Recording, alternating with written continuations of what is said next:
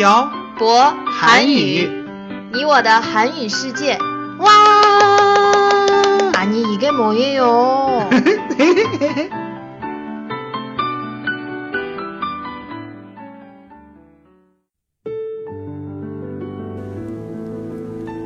跟朴博学韩语，请在淘宝搜索店铺“朴博韩语”查看课程详情。欢迎大家一起来学习。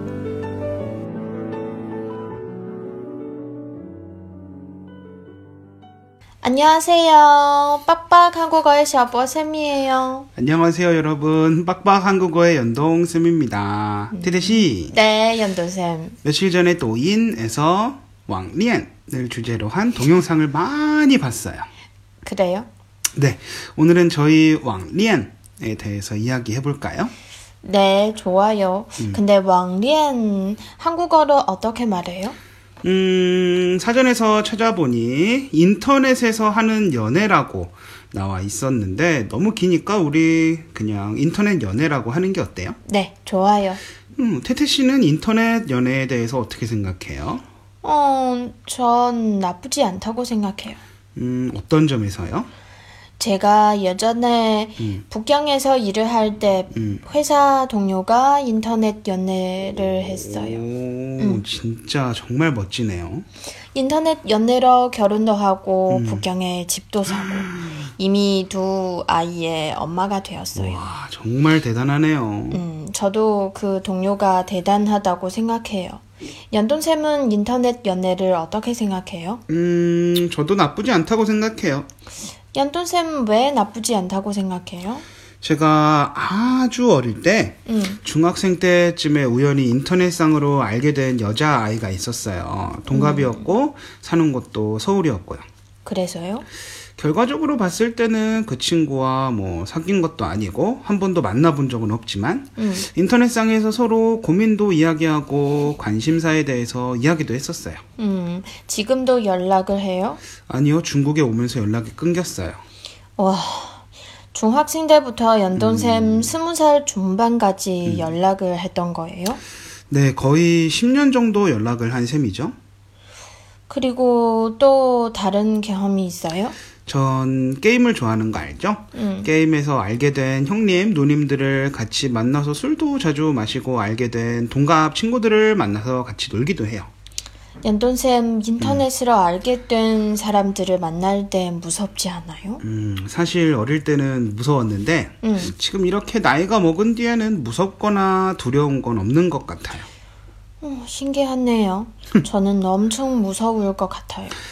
자, 다시 인터넷 연애라는 주제로 돌아와서 네. 제가 또인에서 인터넷 연애를 할 때 음. 주의해야 할 점이라는 동영상을 본 적이 있어요. 어떤 내용이었어요?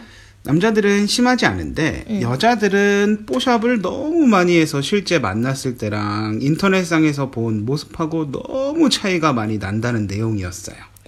뽀샵이 뭐예요? 포토샵을 가리키는 인터넷 용어예요. 뽀샵 음. 하나 배웠네요. 자, 그 동영상에서 어. 남자가 인터넷상에서 알게 된 여자를 만났는데 음, 인터넷상에서의 사진과 실제 만났을 때 모습하고 너무 달라서 음. 인터넷 연애를 할 때 조심해야 한다고 얘기했어요. 사실 뽀샵을 너무 많이 해도 안 좋아요. 어, 그리고 다른 동영상도 봤어요. 어떤 동영상이었어요? 어, 어떤 남자가 응. 인터넷으로 알게 된 여자를 만나러 왔다가 응. 먼 곳에서 그 여자를 보기만 했어요. 왜요? 미모가 너무 출중해서 용기가 안 나기 때문이라고 하더라고요. 외모가 너무 뛰어나도 안 좋은가 봐요. 하여튼 인터넷 연애를 하려면 용기가 필요하다는 말은 맞는 것 같아요. 네, 저도 그렇게 생각해요. 한국은 인터넷 연애를 많이 해요? 원래 한국은 동호회 활동이 발달한 나라여서 음. 동호회에서 알게 된 사람들이 결혼까지 하는 경우도 많아요. 음, 그런데 인터넷상에도 동호회가 많아요. 예를 들면요? 요즘은 남녀노소 인터넷 게임을 많이 하는 거 알죠? 전 게임을 안 좋아해서 잘 몰라요.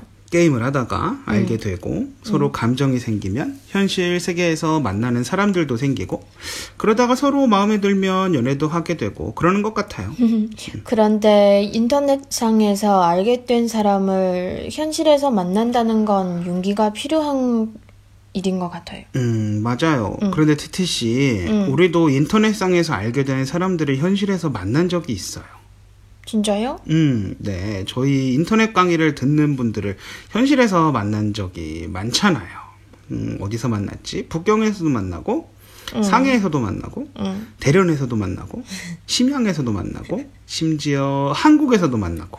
네. 듣고 보니까 그렇네요. 음. 아, 태태 씨는 인터넷 강의를 듣는 학생분들을 실제로 만났을 때 어떤 느낌이었어요? 그냥 신기했죠. 인터넷은 참 위대한다는 생각도 했었고요. 인터넷상으로 알게 된 사람들과 연애를 시작하려고 하는 사람들도 같은 생각을 할 것 같아요. 신기하다는 생각이요? 네, 그리고 저도 정확히는 잘 모르지만, 음. 어, 인터넷상에서 서로 감정을 교류하고, 어느 정도 신뢰가 쌓인 후에, 현실에서, 어, 현실에서도 만나보고 싶은 욕구가 생겨서, 동의하에 면대면으로 만나는 건 아닐까요? 그러다가 진짜 마음에 들면 연애를 할 수 있는 거고요. 저는 무서워서 못 만날 것 같아요.